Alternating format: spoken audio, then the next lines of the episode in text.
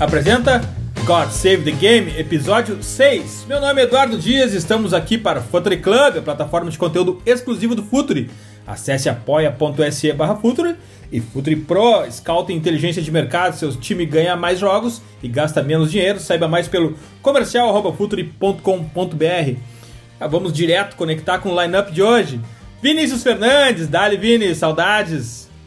Dali Dinho, tudo bom, cara? Saudades também, saudades de falar de Premier League. Estamos voltando, voltando com tudo, assim como a Premier League. Rafa Oliveira, Dali Rafa, saudades do podcast, saudades da Premier League, saudades de bola rolando. Que bom que a gente está de volta, Rafa. Pois é, né? Bastante tempo parado, bastante tempo esperando. Um abraço, prazer estar com vocês mais uma vez. E Henrique Lete, Dali Lete, bem-vindo de volta ao God Save the Game. Fala, Presídio, uma honra participar desse, desse programa, ainda mais nesse momento tão importante, né? Sobre essa, essa volta à Premier League que todos nós estamos ansiosos, né? Vambora então.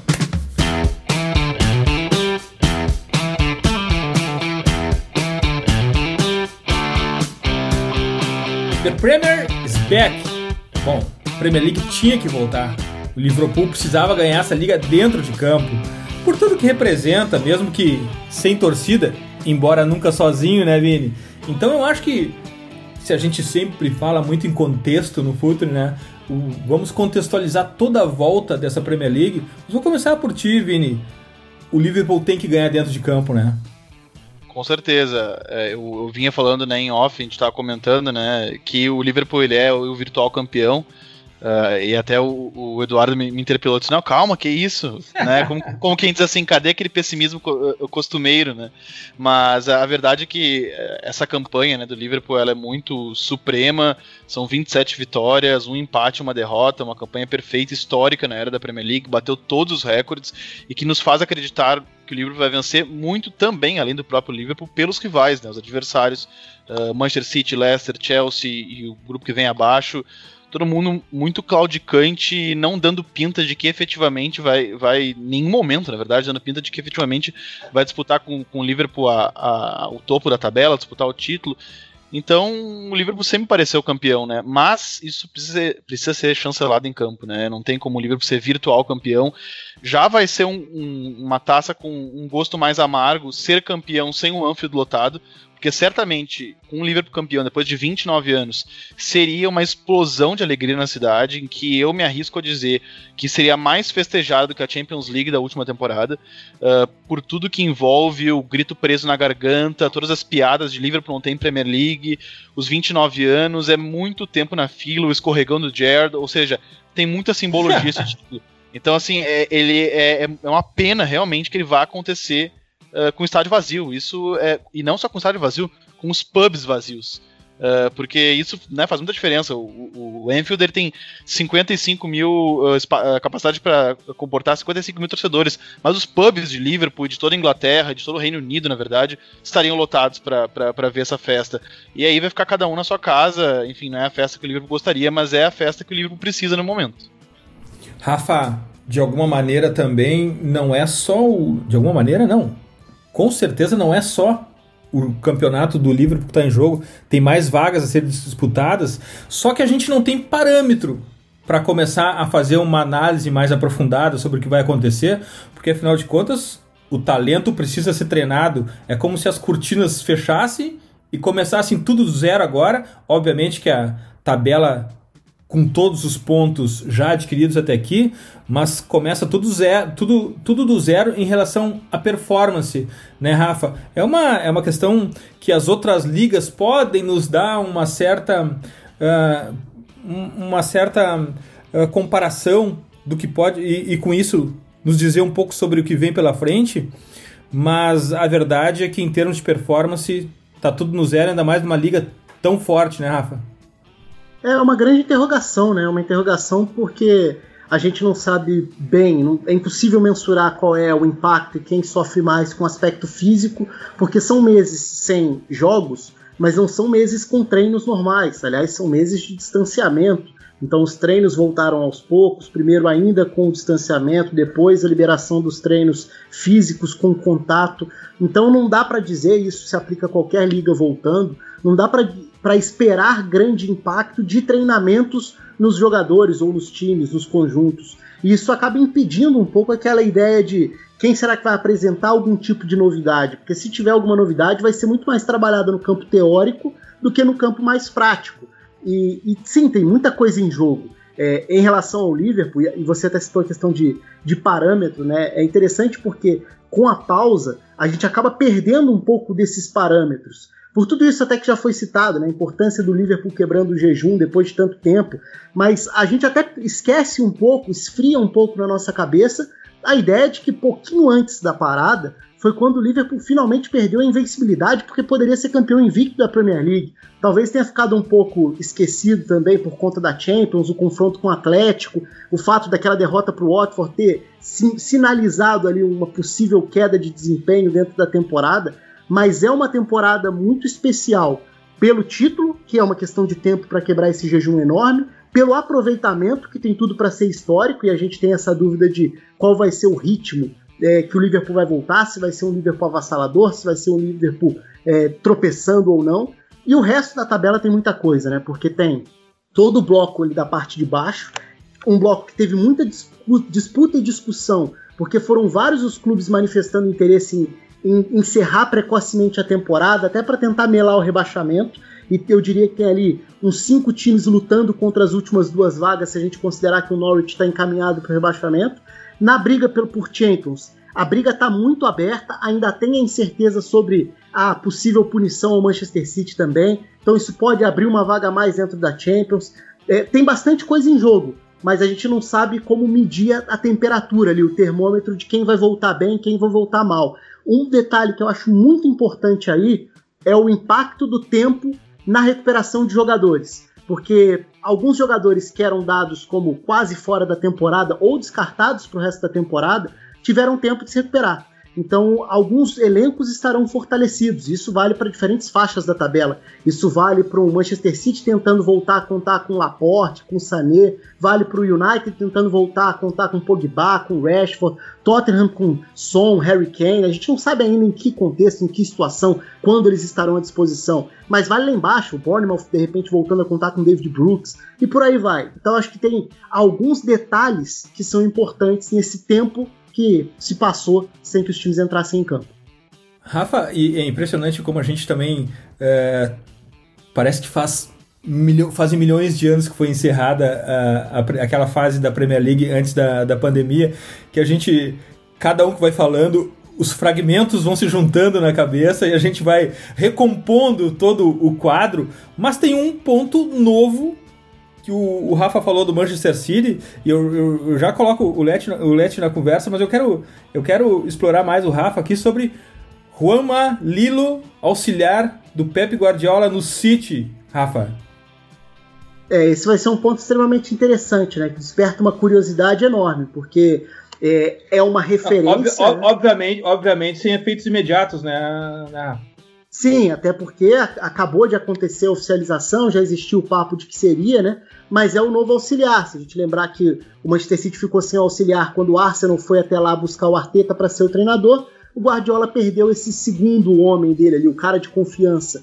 E, e não poderia existir uma combinação mais interessante para observar do que um dos principais mentores, uma das maiores influências táticas na forma de enxergar o jogo como é o Juan, o Juan Manuel Lírio para o Guardiola. Então, é uma, uma junção ali, uma conexão que é muito interessante de ver é, se isso vai ter um efeito, quanto tempo vai demorar para ter esse efeito, como o Guardiola vai falar sobre isso também, porque aí são questões muito mais conceituais até. Até porque ele é uma referência para o Guardiola muito na, na visão de jogo como um todo, né? na forma de pensar o jogo.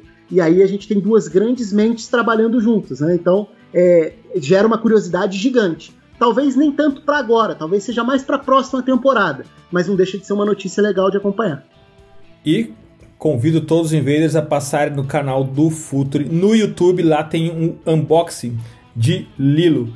Let, a temporada parou num momento que é de definição, é um momento crucial, é o um momento do sprint final, é um momento de muitas vezes até sair aquele super sub do banco e descansado, oxigenado, mudar a história dos clubes. Só que agora, agora partem todo do zero. É como eu falei antes, as cortinas fecharam e abrem tudo com a performance indefinida, incerto e de performance física, talvez todo de tanque cheio. É um novo cenário, né, Led? É, e tão novo é esse cenário que até esse super sub que tu fala agora tem a chance multiplicada de acontecer. É verdade. Ótima, né? ótima lembrança. Então, ótima lembrança. É, a gente tem muitos. Super exato, subs, exato.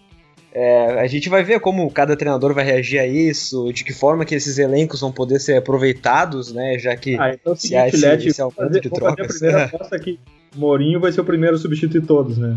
Ah, não, com toda certeza, né? E, principalmente quando ele abriu o placar, né? 1 a 0 aí ele não, não vai ter dúvidas, né? A quantidade de defensores no banco vai ser, vai ser até maior.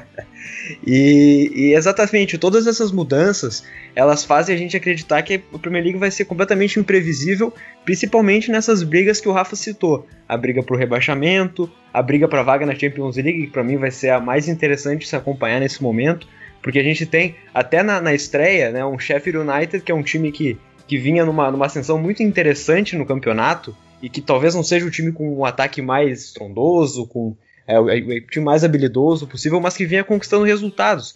E com os rivais em baixa, com o Tottenham em baixa, com o Arsenal em baixa, é, é, é possível que ele consiga ameaçar, ou, é, por exemplo, se ele vencer o jogo, ele já vai encostar lá na, na, no Chelsea. Então, é, são, são adversários imprevisíveis e que podem estar tá disputando por muito nesse campeonato. E até dentro dessa questão é, que tu comentou de, de, de, jogos decisivos nesse, nesse momento e, e, do que a gente pode esperar que, que vai acontecer no campeonato, é, a gente tem algum, algumas equipes com umas tabelas é, extremamente interessantes, né? Aqui pela, daqui para frente, e inclusive Manchester City e Arsenal atuando. Então é, a Premier League vai chegar já com tudo. É, é difícil de se prever o que vai acontecer de fato. É, se a gente vai pegar alguns exemplos práticos, né, o, o Tottenham é, é, um bom exemplo, até pelo que o Rafa cita de, da volta do Kane e do Son, que é praticamente o ataque inteiro do time. Né? A gente sabe que sem eles o time não rende nem, nem metade do que ele renderia sem. Então, é, com a volta deles, como que o time vai render? Né? Qual vai ser essa, essa. O time vai de fato brigar e tentar conseguir essa vaga na Champions League ou vai ser mais um, uma quase que uma pré-temporada já para a próxima temporada, né? Dependendo de algum resultado no início. E, e, claro, né? Falando do título, a gente nem, nem tem o que discutir. O Liverpool até teve é, muito mais sorte do que poderia com essa parada, porque se tivesse ali a uns 10 pontos do City, a gente já poderia ter perdido tempo durante essa, essa paralisação comentando, pô, será que o City consegue virar? Será que o Liverpool tem alguma chance de, de, de dar uma seguradinha? Só que não, não tem, né? A gente já tá com essa situação completamente definida. Então, é, em termos de título, acho que não há mais muitas muitas discussões, não há muito o que se falar, mas as outras brigas elas estão bastante ativas e com certeza todos esses elementos eles vão ser fundamentais para a gente ver o que vai acontecer no final. E um detalhe que é interessante sobre isso, sobre as mudanças, né? Essa questão das cinco substituições, ela causa um impacto, porque ela pode. Você, você dá muito mais poder ao técnico é, na questão de interferência dentro do jogo, de número de ações diretas que um técnico pode ter dentro da partida.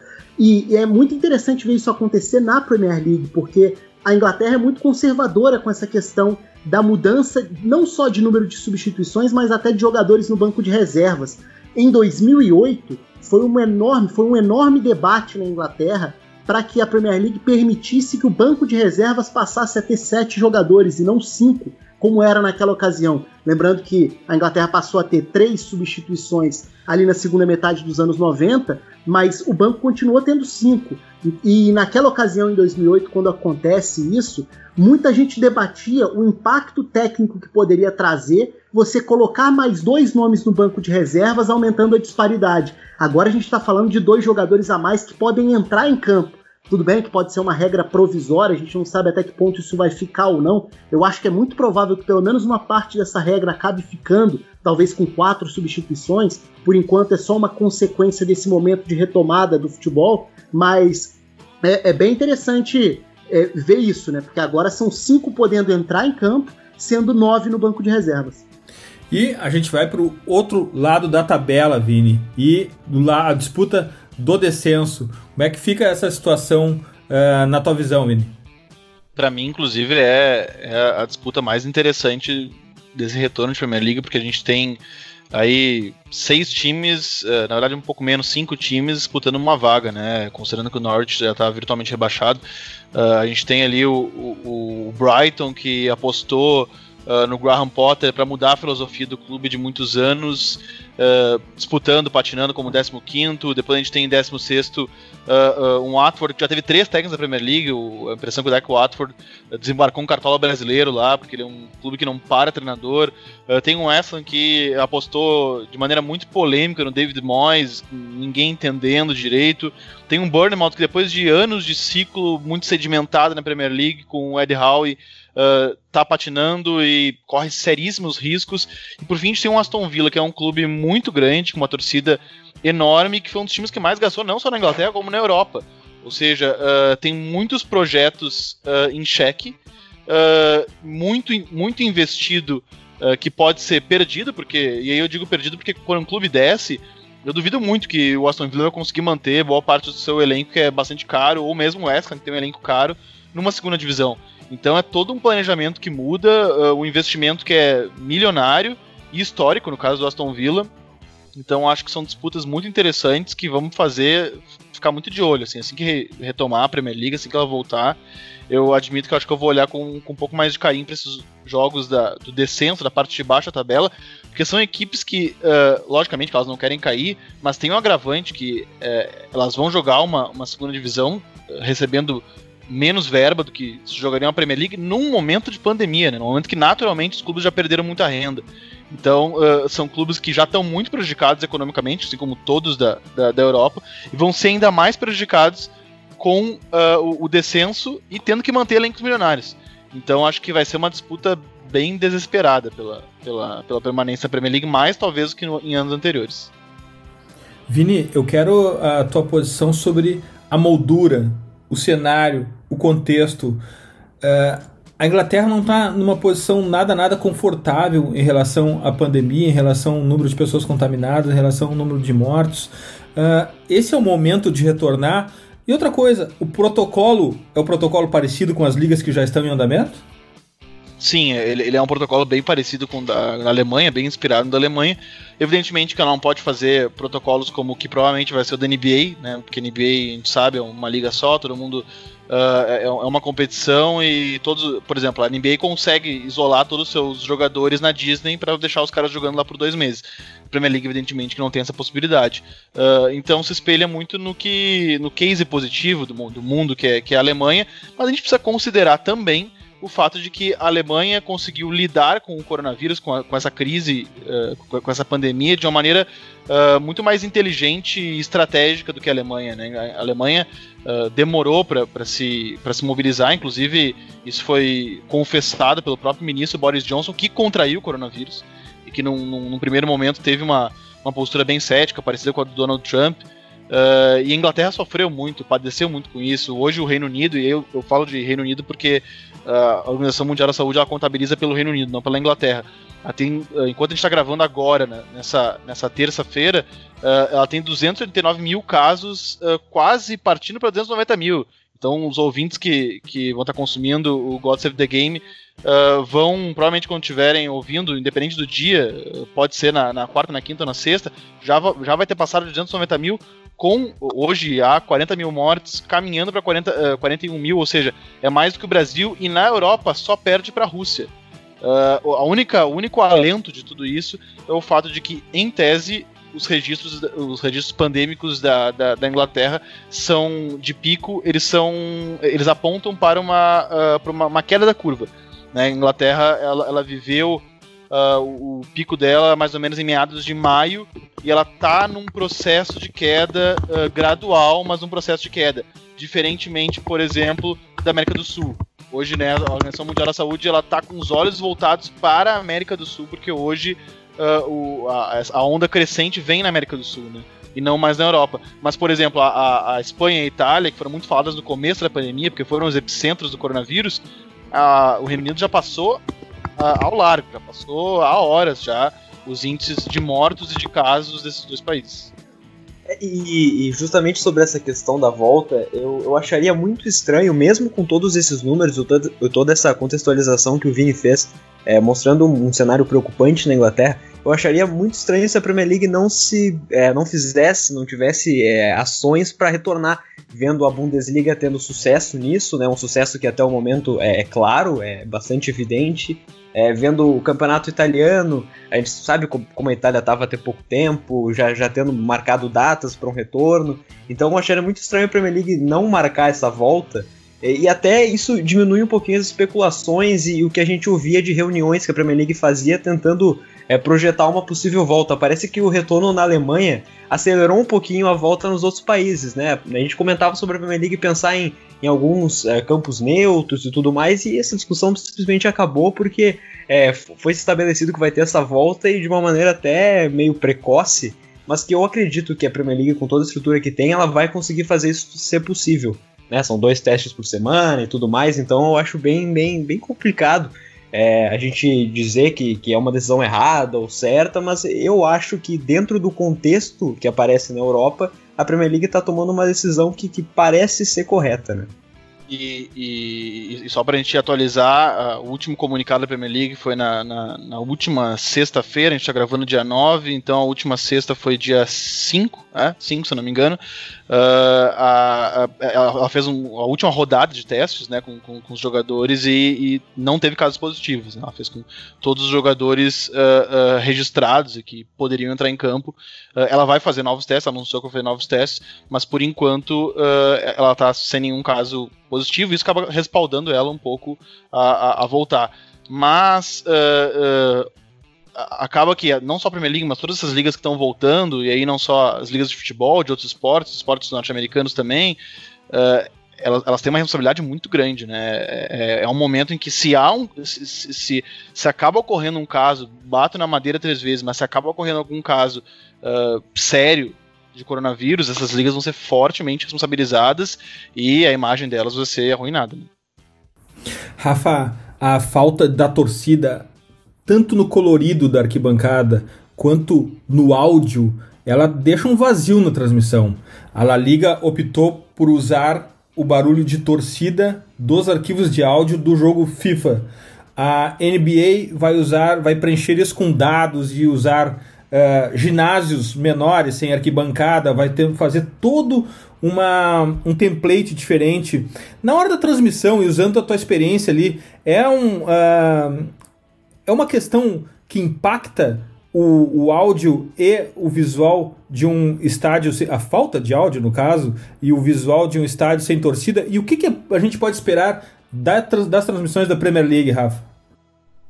acho que impacta, impacta muito, na verdade, porque se a gente pensa como um produto, né, a gente está acostumado a pensar. O padrão de transmissão da Premier League passa pela dinâmica dos jogos, que é muito empolgante que, e que mobiliza fãs pelo mundo inteiro, mas muito pela atmosfera. Se não a atmosfera de estádios dos mais quentes ou barulhentos, porque não é essa a principal característica da torcida da Inglaterra, mas uma característica muito importante é você ter estádio cheio, é você ter a presença da torcida, é você ter o visual dos torcedores ali. Então a imagem impacta, porque são estádios que permitem, e essa é uma das características que mais se destacam para o público brasileiro, principalmente, que se acostumou com o padrão de estádio da distância da arquibancada para o campo. É claro que isso mudou, veio a questão de padrão FIFA, tem arenas mais novas, mas historicamente esse esse lado do, do contato com o futebol inglês ele ganhou muita força por entender o que era aquela atmosfera de estar muito perto ali do gramado. Então, por ser muito perto, não dá para esconder. Então, o, o, vazio vai estar ali. Você até pode tentar achar formas de tentar dar uma amenizada nisso, mas é, atrapalha, prejudica o produto. E do ponto de vista de áudio também, porque assim, eu acho o jogo sem torcida, jogo de portões vazios, ele tem uma cara enorme de treinamento, de amistoso de pré-temporada, de, de jogo de várzea ou de jogo de base. E aí, sem menosprezo a um jogo de base, faz parte, são períodos diferentes de um processo, de uma carreira de jogador e tudo. Mas para um campeonato tão midiático, tão global, você não contar com esse componente é algo bastante agressivo até para o público. Então eu acho válido. Eu até levantei essa bola um pouco antes da Bundesliga adotar.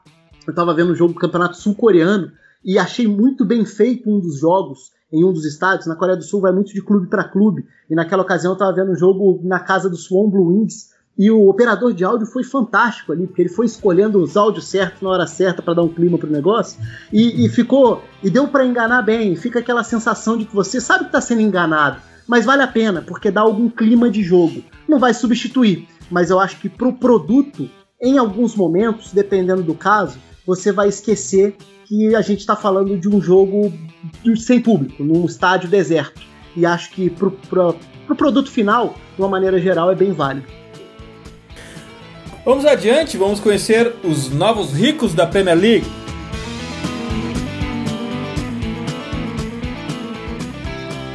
Dinheiro não é problema, tampouco novidade na Premier League.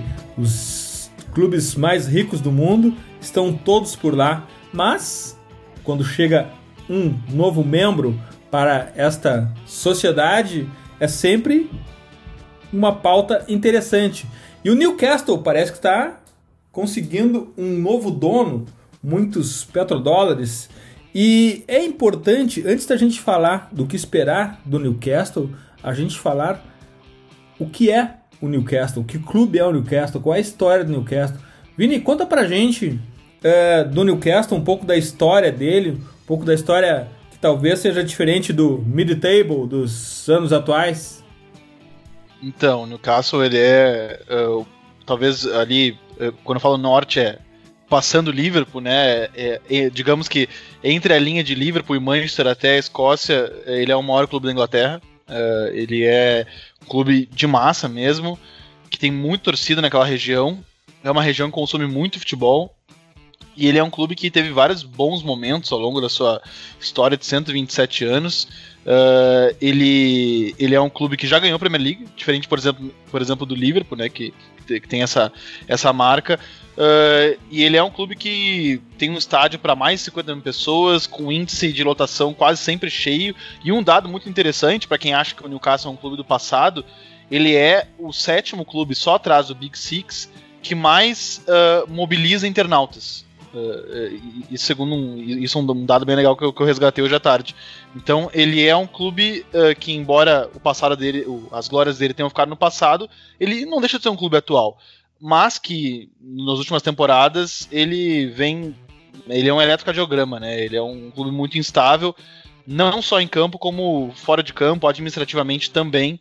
Ele é há alguns anos já, ele foi, ele foi comprado pelo Mike Ashley, que é o CEO da Sports Direct, para quem não sabe, é uma uma empresa uma multinacional enorme de artigos esportivos da Inglaterra, a maior de todas, que inclusive uh, emprestou, o, o uh, comprou o name rights do St. James Park, que hoje é Sports Direct Arena, embora ninguém chame de Sports Direct Arena por lá.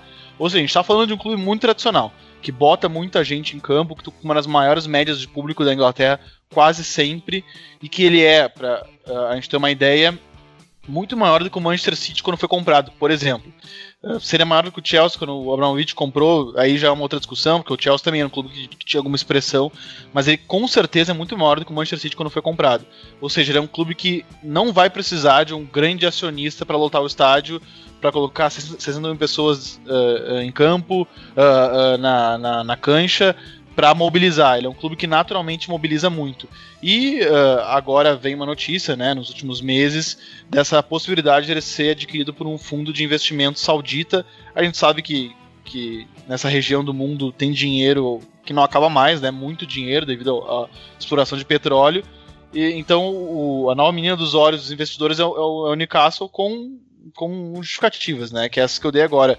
Ele é um clube que naturalmente tem muito potencial de retorno financeiro. Sobre a comparação Newcastle versus Chelsea pré-Abramovich, Newcastle não teve Rod Gullit. Então, não, já... com certeza. E, e, e, e o Chelsea, para quem não sabe também, e, e muita gente acha que o Chelsea só existe pós-Abramovich. Evidentemente que o Chelsea ele, ele é muito maior pós-Abramovich, mas ele foi o primeiro clube inglês a disputar competições europeias.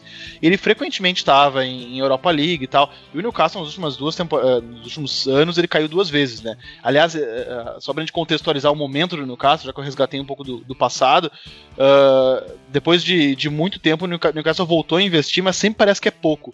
E o Newcastle gasta muito dinheiro, mas aí as escolhas dos treinadores às vezes são equivocadas. o fato que o time nunca consegue consegue ter uma temporada consistente e gastou muito para jogar a segunda divisão duas vezes nos últimos cinco anos. Rafa, de qualquer forma, dinheiro por dinheiro nesse momento da Premier League não representa tudo, ou pelo menos não representa tanto quanto uh, o City recebeu uma injeção financeira ou quanto o Chelsea recebeu uma injeção financeira.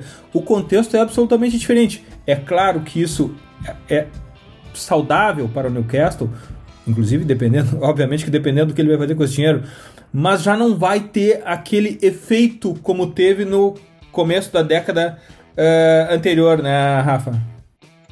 É, são momentos diferentes, né? Hoje a liga é mais global, a é. liga já tem muito dinheiro investido de todas as é, partes o, do mundo. O, pre, o, preço é outro, né, Rafa? O preço é outro. Agora, a gente também está falando aí de um, de um poço de dinheiro que não tem muito fundo, né? Porque é, em termos de potencial econômico, é, o patrimônio do Mohammed bin Salman é, é, um patrimônio dos maiores. Então, assim, potencialmente, aí resta saber qual vai ser o nível de investimento que o clube vai ter a partir desse momento. É, ele passa a ter capacidade dentro do mercado para fazer grandes contratações. Mas é uma. É, primeiro, né, a gente não sabe exatamente qual é esse. É, qual vai ser esse nível de investimento. E aí a gente começa a esbarrar em várias outras questões que envolvem essa compra, essa venda, que está ainda para ser concretizada. Por quê? É, o Newcastle tem uma história muito grande, como já foi citada. O Newcastle trava uma, uma das principais rivalidades do país com o Sunderland, que hoje também amarga uma situação extremamente delicada depois de rebaixamentos, também uma péssima gestão, um clube que fez de tudo, fez muita força para ser rebaixado da Premier League, demorou a cair, mas quando caiu despencou e agora não está conseguindo voltar para a segunda divisão. O Newcastle também tem uma, administração extremamente contestável e odiada pelo torcedor nessa relação com o Mike Ashley. Um dos motivos é essa questão da falta de investimento. Então, ok, ter agora proprietários sauditas pode te dar essa resposta. Mas a que preço, né? Esse é um ponto importante. A Premier League nunca se deu muito ao trabalho de questionar, de estabelecer uma barra de qual é o, a, o limite moral para o investimento, de onde vem o dinheiro. A Premier League sempre esteve aberta à ideia de se é dinheiro vindo de fora para fortalecer a minha liga, que venha. E então já existe, já existem vários precedentes em relação a a proprietários de dinheiro de procedência duvidosa. E, e, a gente geralmente se lembra dos casos mais emblemáticos, como Chelsea, Manchester City, mas existem vários outros clubes que foram comprados e que deram muito errado do ponto de vista administrativo e que despencaram. O Portsmouth, por exemplo, foi enganado várias vezes até despencar. Então, tem esse lado moral, porque a gente está falando de um, um, grupo, né? É um grupo de investimento, é um fundo de investimento público da Arábia Saudita, mas que tem 80% do seu valor ali, do seu investimento, vindo do Mohammed bin Salman, que é uma pessoa ligada a um governo diretamente relacionado a diversas violações de direitos humanos, casos de tortura, assassinato, desaparecimento de várias pessoas. É, então tem muitas questões muito graves por trás disso e o Newcastle está sendo usado como uma ferramenta para tentar limpar a barra de um governo que está tentando mudar a sua imagem para o mundo. E, e, eu não sei até que ponto os torcedores do Newcastle estão se preocupando muito com isso, talvez usando como argumento aquela ideia. Pô, mas outros já fizeram isso e ninguém se importou, vão se importar agora? Tem outras questões aí de, de relações internacionais mesmo. A Arábia Saudita tem uma. Rafa, Oi. Ótima abordagem. Ótima abordagem essa. O torcedor se importa? Lembra do Azerbaijão patrocinando o Atlético de Madrid? O torcedor se importa? Pois é, nesse caso, eu acho que até de uma forma mais grave, porque a gente está falando sobre propriedade mesmo, sobre proprietário, né? E, então, aí a gente esbarra em questões de relações internacionais, de questões diplomáticas muito delicadas, porque se, é, por exemplo, hoje o que se debate é a Premier League vai vetar de alguma forma essa, essa compra, porque existe uma, uma questão difícil de interesses, um, até um conflito mesmo, que é o seguinte: um dos, uma das principais fontes de, de dinheiro da Premier League é receitas, direitos de TV. Um dos principais compradores é a Bein Sports. Então a gente está falando de uma empresa importante do Catar que tem relações complicadas com a Arábia Saudita e hoje uma das principais brigas é pelo fim da pirataria. E a Arábia Saudita hoje é um dos principais focos de denúncias de transmissões pirata. Então isso esbarra em tantas questões fora de campo que é uma venda extremamente complexa. Agora, do ponto de vista de ter espaço para mais gente rica, para a liga, sim, é mais dinheiro entrando, a liga já movimenta muito dinheiro, é, eu tenho uma curiosidade específica em relação a essa área, geograficamente falando, porque nos últimos anos a gente tem visto uma modificação em andamento na Inglaterra que passa por diversos aspectos, até geográficos, políticos, econômicos. Historicamente, o futebol inglês está muito ligado à, à, importância das regiões industriais. Então, se a gente olha lá para trás, a gente vai enxergar Sunderland e Newcastle, os dois grandes clubes do Nordeste, da região norte da Inglaterra, como clubes gigantes no final ali dos anos 1890, início dos anos 1900. São os títulos reunidos por esses dois rivais, naquele período principalmente. Só que com a mudança do mundo, o enfraquecimento da dependência dessa relação com a parte industrial, tem uma certa mudança de eixo na Inglaterra. Hoje a gente vê um enfraquecimento político e econômico da região como um todo. A região norte hoje é uma região de menores índices de desenvolvimento educa de educação, de desenvolvimento econômico. E hoje o Sul tem começado a ganhar maior relevância na própria Premier League. Então a gente vê Southampton, vê Brighton, vê é, Bournemouth, clubes que conseguiram entrar e tirando um pouco o espaço do norte e do nordeste. Então surgir um novo foco de investimento alheio às questões geopolíticas do país, mas que tem a ver com todos esses outros componentes, também vai um pouco na contramão do, que, do processo que vinha acontecendo. Então pode ser um resgate de um grande clube. Agora, a que preço? Aí é uma discussão gigante. E, e, talvez entender qual vai ser a postura da Premier League é a questão mais é, curiosa e que é mais interessante ser observada, porque, como, como foi citado antes, ela já passou o pano, já aceitou muitas coisas, que com certeza o dinheiro é sempre bem-vindo, né? Money talks e tudo mais. É, mas assim, é, como nesse, nesse aspecto específico, a questão da Bein Sports me parece ser um, um agravante muito interessante para a Premier League é, se valer para uma possível. É, para vetar essa, essa compra. Porque não só a pirataria ela existe no país, como é, tudo indica que quem faz é justamente quem vai comprar o, o, Newcastle, né? Até no momento em que a Bein Sports foi proibida do, do país, surgiu uma, um novo canal chamado Q, que é uma clara indireta para Bein e que depois, né, finalizando o Qatar, assim, do tipo... Ótimo ah, trocadilho. É, então, fora vocês e ter toda essa questão geopolítica entre os dois países, que ela é bastante evidente, então com certeza essa relação ela pode acabar influenciando na, na, na Premier League. É, e como, como essa questão dos direitos transmissivos, eles são, são direitos de transmissão, eles são é, é, divididos entre, entre as equipes. E, e, inclusive a Premier League parece estar tá, adotando aquela postura de que ah, a gente está considerando os pedidos. Acho foi até a última coisa que eu li a respeito, que saiu no Telegram, foi que é, eles disseram que estão considerando pedidos e, e ligações para pedir para parar esse, esse, processo de venda do Newcastle. E, e, eu não sei se até que ponto isso é verdade. Se a Premier League quisesse ter vetado, ela já poderia ter feito alguma coisa sobre, já poderia ter lançado é, alguma coisa e não, não vai acontecer por causa disso disso e disso.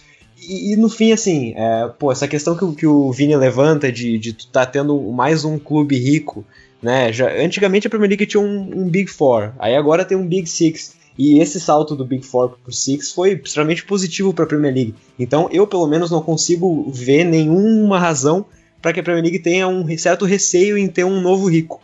Então, essa questão dos direitos de, de transmissão e da, da BIM parecem ser as mais as fundamentais para se entender é, o porquê e entender qual seria a resposta da Premier League dentro disso.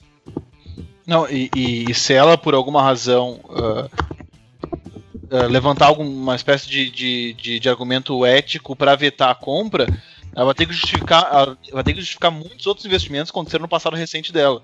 Uh, para dizer por que, que, por exemplo, o Manchester City pode investir e o, e o, e o Newcastle não, embora entenda que sejam casos diferentes né, no Oriente Médio, mas é, é vai ser um pisar de ovos e, e eu acho, concordo com o Leti, uh, me parece que conhecendo o histórico da Premier League, que ela não vai estar afim de entrar nesse vespeiro uh, que ela não vai querer se envolver muito nisso e já, uh, eu ia dizer, já se manifestou, uh, já manifestou que não vai querer entrar, mas não, ao contrário, ela não se manifestou. Isso nos dá a entender justamente que, que ela não vai querer tocar nisso. E no início, na, na primeira fala sobre, sobre, sobre o assunto, eu falei fundo de investimento saudita, o, o Rafa acabou dando nome aos bois, né? Mohammed bin Salman. Para quem não sabe, ele é o, o, líder da monarquia mais rica do mundo, que é a saudita, né? Uh, a monarquia saudita é diferente da monarquia britânica, por exemplo, ou de alguns outros países que é meramente figurativa. ela, é, a, a, monarquia saudita efetivamente comanda o país, um regime extremamente fechado, mas que ao mesmo tempo, diferente da Coreia do Norte, por exemplo, ela mantém relações comerciais diretas com o mundo todo e tem relações comerciais muito favoráveis uh, uh, à imagem dela no Ocidente. Tem uh, relações comerciais com os Estados Unidos, com a Inglaterra, relações históricas com a Inglaterra, inclusive. E, e, e, ela e o Mohammed bin Salman está na ponta dessa pirâmide, né? Ele é o, o comandante e o herdeiro do trono da, da, da, Arábia Saudita. Então, certamente, se, se, se for investir no Newcastle, vai ser o, o, investidor mais rico dentre todos da Premier League. Tem, não tem a menor dúvida disso. E até para a gente fazer, eu acho que uma análise sobre o que uma eventual compra poderia significar é, em termos práticos de contratações, que acho que até se, se isso acontecer a gente pode gravar um, um próprio episódio depois. É, até me veio na cabeça, não sei se vocês chegaram a pensar nisso também, essa questão do afrouxamento do fair play financeiro, que a UEFA tá, tá, tá admitindo relaxar, né? as regras para permitir que os donos injetem um pouco mais de dinheiro nos clubes nessa situação de, de pós-pandemia. Na verdade, a gente está durante a pandemia ainda, né? Então, é, permitiria que, que o mercado talvez não, não fosse tão desequilibrado como ele seria, né? Dentro dessas questões financeiras que a gente sabe que vão ser modificadas com a pandemia.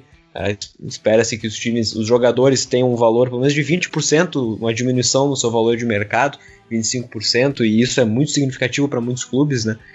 E, e aí eu penso assim, pô, se, se vai haver esse, esse afrouxamento e coincide justamente com a compra do Newcastle, será que é, talvez eles, eles podem ser tipo aquele, aquele corredor na Fórmula 1, bem quando vem o safety car e eles vão pro pit stop na hora e aí eles voltam no pit stop e estão lá na frente. Né? Será que o Newcastle não pode se aproveitar disso e, pô, tá, tá, tem um dono ali que tá afim de, de botar dinheiro? Será que não vai ser algo positivo pro Newcastle, né? A, além do, do, esperado, além do que já seria uma, uma compra milionária. Então é um momento muito, muito é, cheio, de, de variabilidades e questões que, que podem modificar muito é uma compra do tamanho como essa, né? É, não, é, é, realmente pode alterar o cenário e, e só para uh, fins, de, fins de atualização, uh, as, as últimas notícias mais recentes dão conta de que o, o, o Newcastle teria já esses novos donos mesmo antes de oficializar, teriam iniciado conversas com o Antero Henrique, que é um português uh, que trabalhou como diretor esportivo do Porto e do PSG, e ele teria sido escolhido para fazer um trabalho mais ou menos parecido, para fins de comparação com o do Ferran Soriano no Manchester City, né, para uh, ah, iniciar uma mudança de filosofia no, no, clube. E aí tem especulações uh, que aí uh, parecem mais meras especulações, efetivamente, que é de Maximiliano Alegre no, como técnico, teria sido escolhido como técnico, e o grande jogador seria o, o, o mas aí, enfim, são, são muitas especulações e a gente não vai ficar no, a gente não vai sair do campo das especulações até essa oficialização. É, e a gente vai acabar voltando ao tópico Newcastle, porque acredito que isso ainda vai, vai gerar muito assunto, mas é bom o Newcastle fazer alguns pontinhos também nessa retomada, por ele tá de alguma maneira longe da, da zona de, de rebaixamento, mas é importante. Longe Peronomútil, um... né? É, ele, na verdade, ele, ele, ele tem mais gente entre ele e a, e, e, a zona do que propriamente pontos, né? Então é bom ele ganhar alguns joguinhos aqui e, e, garantir, porque eu tenho certeza que o preço é outro estando na Premier do que estando na Championship. Com certeza. E o Newcastle, ele vive essa temporada como viveu outras tantas. Parece que está num perigo iminente de cair durante todas as 38 rodadas. A, a vida do Newcastle é assim já há muitos anos e alguns anos efetivamente ele acaba caindo. A pauta agora é Chelsea. Bem, eu tenho uma tese. A penalidade de não contratar jogadores por uma temporada acaba fazendo bem ao clube. Eu queria que o clube que eu torço ficasse um ano proibido de contratar qualquer jogador. Eu tenho certeza que isso seria maravilhoso para o clube. Mas como a pauta é Chelsea, a gente vai chamar aqui alguém que entende do assunto. Na verdade, é, o que eu estou falando aqui é uma grande brincadeira, porque ela entende de Premier League, entende de futebol. Eu sou fã da forma como Michele Silva olha o jogo, interpreta o futebol. E seja bem-vindo, Michele. Que bom tê-la de volta ao God Save the Game. Olá, pessoal. Muito bom estar aqui. E muito bom falar de Premier League de novo, né? Uh, é isso aí, vamos lá. É, e Premier League e Chelsea, né? Porque afinal de contas, uh, Tim Werner está chegando no Chelsea, ou pelo menos é isso que se especula nesse retorno. E eu quero saber se tem encaixe para esse jogador, Michele. Ah, com certeza, com certeza encaixa. Eu acho que, uh, assim, uh, primeiro falando do negócio, né? Uh, 60 milhões é um valor assim que não é nem um pouco absurdo, considerando uh, que tu tem aí um jogador que já é destaque na liga em que ele atua. É um jogador que tem muito potencial para se dar muito bem com a Premier League, pelo ritmo de jogo que ele tem, pela velocidade, pela força, como ele usa o corpo. Uh, ele, eu creio que ele vai se encaixar muito bem nas ideias do Lampard também. E ele fecha muito bem com as carências do time, né? Então, com certeza, assim, além de tudo, ele é um cara que é muito inteligente, assim, uh, no sentido de uh, conseguir assumir outras, outras, jogar em outras áreas do campo, enfim, outras áreas do ataque. Ali, ele, ele é um cara polivalente que eu acho que ele pode ser muito, muito importante, assim, pro, pro Chelsea, principalmente considerando que o elenco é mais, mais enxuto, justamente por essa questão de não poder contratar. E aí, uh, enfim, dá pra gente falar muito dele, assim, no sentido das possibilidades, né? Principalmente agora que a gente tem o, o, o Ziyech também, que, que foi a, a contratação que foi. Uh, que foi. Ela foi oficializada, mas ele veio só. De, ele vem só depois, né? No caso, uh, nessa última janela. Foi, eu acho que só te, pelo que me lembro, só duas. o Ziyech e o, e o Kovacic que foi comprado, mas o Kovacic já estava no time. Uh, então, tu tem aí. Já são do, dois caras que eles ampliam as possibilidades pro Lampard no ataque, assim, principalmente se for considerar que a temporada o Chelsea ele ficou muito ele sentiu muito a falta do Tammy Abraham nos jogos que ele não pôde atuar por lesão, enfim, ele teve um, um bom período lesionado até antes da ali no antes da no último jogo contra o Bayern, por exemplo, foi uh, o Giroud que foi o, o centroavante do Chelsea. Então, porque o Tammy Abraham estava machucado. Então ele teve muito esse, esse problema, assim, o time sentiu muita ausência dele. E o, e o Tim Werner ele chega para ser esse cara para jogar. Eu acredito muito que possa formar uma, uma dupla de ataque com o Tammy Abraham. Uh, ele jogando mais ali pela esquerda. E no caso também acho que tem uma possibilidade aí com o Giroud também. O Giroud jogando de costas, deixando espaço pro, pro Timo Werner atacar em velocidade. Eu acho que uh, opções não faltam agora com, com mais essa peça aí. De muita qualidade, diga-se. Rafa, e a Premier League, não vou falar nem só no Chelsea, a Premier League é, ganha com um jogador como, time, como o Timo Werner, né? Ele é um jogador que se encaixa no modelo Premier League. Se é Premier League, é NBA do futebol, o lugar dele é lá, né, Rafa?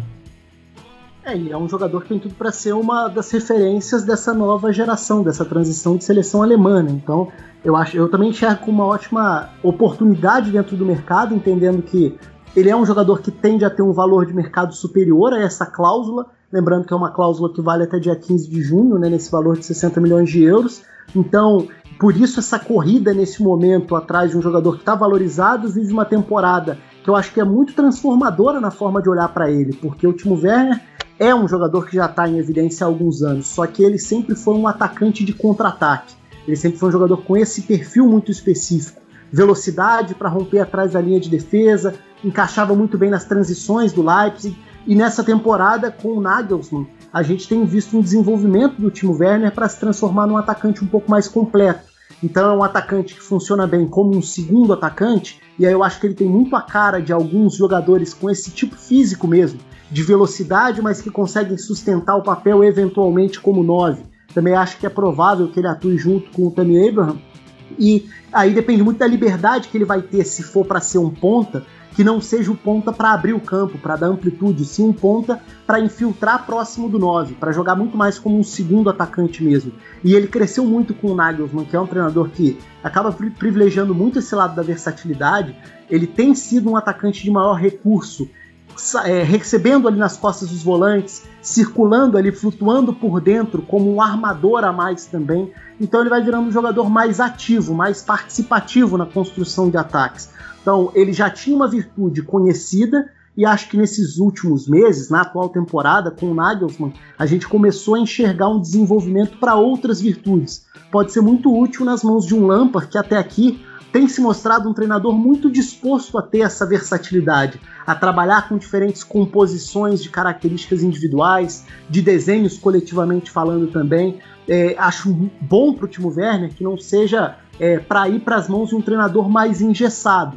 Então, é, muito se falou sobre a possibilidade dele ir para o Liverpool. Acho que o casamento do Timo Werner com o Liverpool e com o Klopp era muito óbvio desde o início. O próprio Timo Werner falou sobre isso algumas vezes mas com o Chelsea traz essa grande curiosidade, porque ele chega para ser mais protagonista. No Liverpool é aquela coisa, se você é atacante e vai para o Liverpool hoje, você não tem a garantia de que vai chegar jogando, porque você tem uma concorrência muito grande. No Chelsea, ele chega para ser um atacante importante. É bom lembrar que o Chelsea tem um certo trauma na era Abramovich com atacantes que foram grandes transferências, né? Vários deram errado, acabaram gerando muita expectativa e o retorno ficou abaixo. Desde lá de trás, com o Shevchenko, antes até teve o Crespo no primeiro momento, mas Fernando Torres, recentemente Morata, mas o, o Timo Werner é um atacante que, que faz todo sentido o investimento nele, pelo valor e pelo estágio de desenvolvimento na carreira. Vini, muito legal essa abordagem do Rafa, porque a portabilidade da eficiência no futebol é uma falácia, mas o talento ele vai junto. E chega o time Werner num Chelsea numa, num, num momento de uma certa estabilidade. Eu acho até que, que, que essa penalidade da FIFA, uh, de alguma maneira, fez com que as coisas ficassem mais calmas por lá. Tá numa, numa posição honrosa pelo, pelo uh, se a gente considerar todo esse contexto. E o time, o time Werner chega num bom contexto para desembarcar. Uh, no Chelsea, né, Vini? Eu acho que sim. Ele chega num, num, num clube que uh, fez uma temporada, como tu disse, honrosa. Eu, eu, classifico ainda como uma temporada muito boa, na verdade, porque é verdade. É. É, é, um, é um se investiu nada, né, pela impossibilidade e diante disso, na liga que mais se investe com um treinador no seu segundo ano profissional, é importante sempre frisar isso, com um time muito jovem, uh, conseguiu uh, se manter sempre na parte de cima, nem sempre apresentando futebol uh, exuberante em vários momentos, mas com momentos de, de, brilhantismo, sim, alguns momentos bem consistentes. E o último Werner chega num núcleo bem jovem, bem promissor, com alguns jogadores que o Lampard dá pinto de que vai manter no time mesmo diante de todo o investimento. E aí eu acho que é muito bacana pro Timo Werner, porque ele, ele vai entrar nesse núcleo jovem que talvez lembre um pouco o que, o que ele tem na Alemanha, mas numa outra uh, com uma outra responsabilidade agora, né? Uh, e, e, e, num, time que carece, talvez, de jogadores de, de, frente mais decisivos, como a Michelle falou, e pode falar muito melhor do que eu, que acompanha bem mais o Chelsea do, do, do que eu. Mas eu acho que ele tá chegando num núcleo jovem, uh, promissor, um time que dá uma pinta de ser, que nas próximas, próximas temporadas vai ser uma referência ofensiva. Uh, esse começo de carreira do, do Lampard dá a entender isso, vai ser um time vertical, ofensivo e propositivo e uh, com, com, jogadores de muita qualidade, caras com tem altíssimo índice de assistência, como o Ziyech, por exemplo, vai ser muito legal para ele poder jogar com um cara como o Ziyech, porque é, é um jogador que é, é, é, um dos líderes de assistência já há algumas temporadas, eu costumo dizer, ah, eu ia dizer sem desmerecer, mas né, acabo desmerecendo um pouco o, campeonato holandês, mas o Ziyech já tinha que sair de lá há mais tempo. Ele é um jogador que ele está pronto para voos maiores há pelo menos duas temporadas. Ele vai chegar no Chelsea e eu estou realmente curioso para ver uh, o casamento entre esses dois jogadores novos e como eles vão se inserir nesse contexto. E acho que eles têm tudo para dar um upgrade. Se, se o Lampard conseguir uh, uh, casar eles com, com, com, atual, com as, as, atuais necessidades do elenco. E aí tu falou do negócio de portabilidade, de qualidade, concordo, mas há muito mais facilidade um jogador dar certo num, outro cenário se ele é versátil, né? E, e aí a gente, tá, a gente tá falando do, do, do Ziyech e do, do Werner, ambos são jogadores que jogam em, mais de uma faixa do campo e mais de uma posição, que tem inteligência cognitiva, uh, adaptabilidade para uh, uh, ah, se inserir numa liga diferente da que eles jogam atualmente. Então tô, tô bem entusiasmado para ver esse Chelsea. E até falando, complementando um pouco do que o Vini e do que o Rafael falaram, Uh, assim, uh, a questão do Lampard, assim, ele tem uma. Ele tem isso, e ele mostrou muito isso durante a temporada, e, e, também acho que a temporada é muito boa, considerando que é um elenco muito jovem, e que tu tem aí também que trabalhar algumas coisas, por exemplo, alguns jogadores mais experientes, tipo Pedro, William, uh, e até aqueles mais jovens, e, enfim, tem toda uma questão de às vezes ficar no banco e tal. Uh, e o Lampard ele soube trabalhar isso muito bem, ele rotacionou muito bem. Ele, ele fez uma rotação de elenco muito, uh, muito consciente assim durante a temporada. Eu acredito que a defesa ainda foi um, um, um assim o, a área que ele mais mexeu assim, mas uh, também no ataque tem uma questão muito forte assim no Chelsea que o, o time foi mudando e tal, mas parece que o Malt foi um dos caras que mais jogou.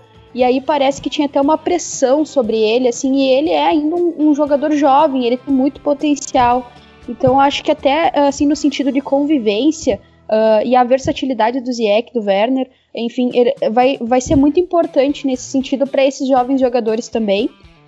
E falando também um pouco sobre a questão uh, do, do Werner entrando mais, né, uh, partindo da esquerda para dentro, uh, acho que também te, o Chelsea tende a, a, melhorar bastante o aproveitamento nos cruzamentos, que é uma jogada que, que o Chelsea faz com frequência e que nem sempre tem esse cara de chegada para finalizar.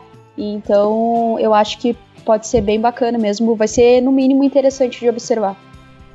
E é curioso porque até quem, quem viu o copo meio cheio nessa questão da punição do Chelsea não, não imaginou que o time, além de poder desenvolver todos os jogadores jovens, estaria fazendo um investimento tão forte na janela seguinte. Né? Talvez imaginaria que o time poderia entrar no mercado com um pouco mais de calma, estudar um pouquinho mais, e não, o Chelsea está fazendo um investimento muito grande que provavelmente vai ser maior que todos os outros times da Premier League. Então talvez até entre aquela questão que eu comentei antes no Newcastle né? Vai ser um time investindo bastante em meio a um cenário é, que a gente é, é bem duvidoso, a gente não sabe como os times vão reagir a eles. Eu até vou, vou trazer um pouco do Tottenham, que é um time que eu acompanho um pouco mais. É, o, que, o que parece ter sido demonstrado assim pro, pro Mourinho que é possível seria contratar jogadores de graça, contratar jogadores por um, por um preço mais baixo, ou talvez fazer trocas entre jogadores que estão agora no Tottenham com alguns jogadores de outras equipes. É, então, é, o cenário dos outros times não é igual ao do Chelsea, que é, além de ter uma temporada extremamente competente, eu realmente acho que a, a posição deles na tabela é condizente é, com uh, o que o time vem apresentando. Eu, de fato, acho que é o quarto melhor time da Premier League no momento, o que é muito surpreendente para a quantidade de jogadores jovens que tem se destacado lá. Então, é, poder investir em cima desse time que já tem demonstrado alguns resultados positivos é algo que tem que deixar todo o torcedor do Chelsea bastante animado, né? Sim, sim, com certeza. Até, uh, assim, falando uh, também sobre a janela, que foi um ponto que tu citou, uh, e sobre a questão de, de não poder contratar e tal. Uh, eu acho que um, um, ponto interessante agora a gente tem o, o Harvard sendo uh, cotado aí para vir, mas eu acho que é, é uma especulação bem forte essa que, enfim, não tem clube que não queira um talento como ele, né? Ele é, um, é uma joia, assim, ele impressiona muito, tanto pela qualidade técnica quanto pela maturidade. Acho que uh, é uma uni o melhor unanimidade. Do mundo, o melhor do o melhor do mundo pós-Covid até aqui, Michelle. Não, o guri é foda. uh, e então é, é, assim, é bem complicado. Eu acho difícil que, que ele venha, porque até tem uma questão de, de valores e por mais que o clube tenha ficado um tempo sem contratar e, e enfim, ele, ele, ele vá na contramão do que está fazendo o mundo no sentido de uh, financeiro, assim, né? Até é algo estranho de se observar, porque tá todo mundo, tá to, todo mundo uh, enfim, um pouco uh, nervoso com essa instabilidade, tudo, né, de questão de emprego, economia, tudo, e o Chelsea aí esbanjando grana. Uh, mas eu acho que é difícil que ele venha por, assim, no sentido dele ser um cara ainda bastante jovem e de ter muita disputa por ele. Mas é óbvio que seria um cara aí para acrescentar muita qualidade e é um jogador que tu tem Uh, tu tem aí uma joia, né? Tu tem aí um bons anos de futebol dele para usufruir, para o clube usufruir, enfim, os torcedores, tudo. E falando assim mais da janela, eu acho que um essa uh, acho que foi até o você, presidente, que citou antes, mas eu acho importante falar de novo também uh, que uma das coisas que pelo menos se falou, assim, que foi um ponto pro, pro Timo Werner uh, desejar o Chelsea e tudo mais, foi ele ter falado com o Lampard e ter visto que e o Lampard ter falado com ele sobre um projeto de três anos e um orçamento todo arquitetado previamente. E eu acho que esse é o motivo, assim, a temporada, os jovens, o Lampard, os, os reforços mas eu acho que o motivo principal para o torcedor do Chelsea poder se animar, digamos assim, é ver esse planejamento acontecendo, assim, ver que uh, não, não necessariamente tu precisa. Essa boa notícia, a boa notícia da temporada também é essa maturidade, digamos assim, no sentido do time pensar melhor. Porque para mim os reforços, Ziyech, uh, até a própria permanência do Kovacic, uh, o Timo Werner, são reforços muito pontuais. Assim, eu acho que daria para investir, por exemplo, uh, também um defensor, que é aí uma posição que uh, gera um pouco de insegurança. E lateral esquerdo, aí a gente tem o Tio, que também está sendo cogitado, mas é algo mais complicado por o Leicester não querer vender. Mas eu acho assim que é um ponto muito positivo essa, todo, esses últimos anos do Chelsea no sentido de trazer essa maturidade de não sair gastando que nem um maluco, uh, ter mais maturidade no sentido de saber onde é que está, onde quer chegar, como é que vai fazer. Uh, então acho bem importante assim encarar uh, mais do que desenvolver a base, que era algo que já, já se fazia, porque o Chelsea desenvolvia, mas para outros clubes, não para si, uh, usufruir dela, contratar para preencher lacunas, para ter mais qualidades, opções de qualidades, sendo mais pontual, analítico, mas fazer uma soma dos fatores, não simplesmente contratar, enfim, gastar muita grana. Então acho que esse é um ponto muito positivo que a gente precisa destacar também. Michele, e a temporada não acabou pro Chelsea, né? Vai ter que suar um pouco ainda nessa retomada. Ainda tem algumas braçadas até a borda. Não, com certeza, com certeza. Até, uh, assim, antes da, da, da, interrupção do futebol por conta da pandemia, uh, o contexto era até favorável, com exceção de, do, do desastre contra, contra, o, contra o Bayern ali. Mas uh, com certeza a Premier League é muito disputada, né? E essas colocações ali, tu tem, assim, uh, a maioria vai falar muito do United, vai falar muito de outros times, mas o Wolves, o Sheffield, enfim, tem aí times muito bons. Uh, a Premier League ela tem essa característica que faz a gente gostar tanto dela, né? Então, uh, com certeza tem muito que remar ainda. E a própria, a própria experiência da, da Champions, né? Que eu acho que também é válida para tu encarar as competições justamente por ser um elenco jovem, né? Uh, querendo ou não, o baque desse primeiro jogo, uh, essa goleada, não, uh, 3 a 0 né? Uh, o baque desse primeiro jogo, agora tu vai ter lá o, o jogo da volta, e então, com pouquíssimas chances, né? Considerando que Aí tu tem jogadores expulsos, talvez tenha a retomada de alguns jogadores do Chelsea, mas aí também o, o Lewandowski já voltou, uh, que estava lesionado antes da, da, da interrupção. Então, uh, com certeza, assim, a temporada do Chelsea, na verdade, ela, ela é, é, bem surpreendente, assim, pelo que já conseguiu, mas ainda tem que remar um pouquinho para com certeza, assim, bater o martelo, né? Vaga na Champions garantida, tudo certinho. Então, é, vai ser desafiador, sem dúvida, principalmente se aí contar com mais jogadores chegando. E a gente vai ficar de olho na retomada do Chelsea e do futebol inglês. Bom, a gente sempre termina o nosso podcast com dicas de o que ficar de olho na, na Premier League nas próximas semanas. Só que agora, o que nos espera é a retomada do campeonato e a gente vai pegar uma dica rápida de cada um aqui no podcast sobre a próxima rodada. Vamos começar com Aston Villa e Sheffield United no Villa Park. Rafa, o que ficar de olho nesse jogo? Principalmente se o Sheffield United vai manter o ritmo que teve no início da temporada com aquele desempenho surpreendente. Vini. Então, esse jogo aí poderia dizer passo, mas tem muita coisa em jogo, como eu comentei, uh, uh, vale o investimento todo do Aston Villa contra um Sheffield que, em tese, ainda disputa vaga uh, na Champions League. Acho que vai ser um jogo bem legal e bem tenso. Lete. O Jack Grealish, né, o craque do Aston Villa, com tantas sondagens sobre o seu futuro, e o United interessado, será que ele vai voltar jogando com tudo como ele vinha jogando? É um dos melhores jogadores dessa Premier League? Eu acho que é um ponto interessante. Michele. Uh, eu, eu, vou pontuar a mesma coisa que o, que o Rafa, porque eu acho que esse é um dos grandes casos aí para ser estudado, por mais que a gente já esteja acostumado com intensidade e ritmo bastante alto, mas eu, eu tenho curiosidade de saber como é que o, o Sheffield vai voltar, se já antes da parada ele já era um time que todo mundo falava assim, nossa, é, como que os caras aguentam jogar nesse ritmo, e enfim, surgiu aí uma série de matérias uh, sobre isso, uh, então eu também fico curiosa até pela posição que ele tá na tabela ali, essa disputa com o Wolves para mim tá sendo uma das mais legais de se observar nessa temporada. Uh, claro que a gente teve interrupção e aí uh, atrapalhou um pouco o, o, espetáculo de observar isso, mas óbvio que, que foi correta a interrupção. Então, mas eu fico aí com observar o Sheffield, como é que eles vão voltar e, e acompanhar essa briga ali do, pelo, set, pelo sexto lugar ali, enfim, até porque tem o United uh, logo à frente também. Acho que essa briga tá bem bacana de, de observar. Quarta-feira, 17 de junho, Manchester City e Arsenal no Etihad. Rafa. Mikel Arteta contra Guardiola, o reencontro.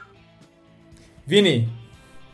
Cara, o Rafa roubou o que eu ia dizer. Era, é, é muito isso. Acho que o Arteta foi o, o grande beneficiário dessa, é, dessa parada aí. Menos pressão para ele. E vamos ver o que ele vai apresentar. Leti. Leti. Oh, o Arsenal tocou 6 a 0 né, num amistoso contra o Charlton, 3 gols do Nketiah, será que vai conseguir manter o pique contra o City? Michele. ah, eu fico com o que o Rafa falou também, tenho curiosidade de saber como é que vai ser esse reencontro dos dois.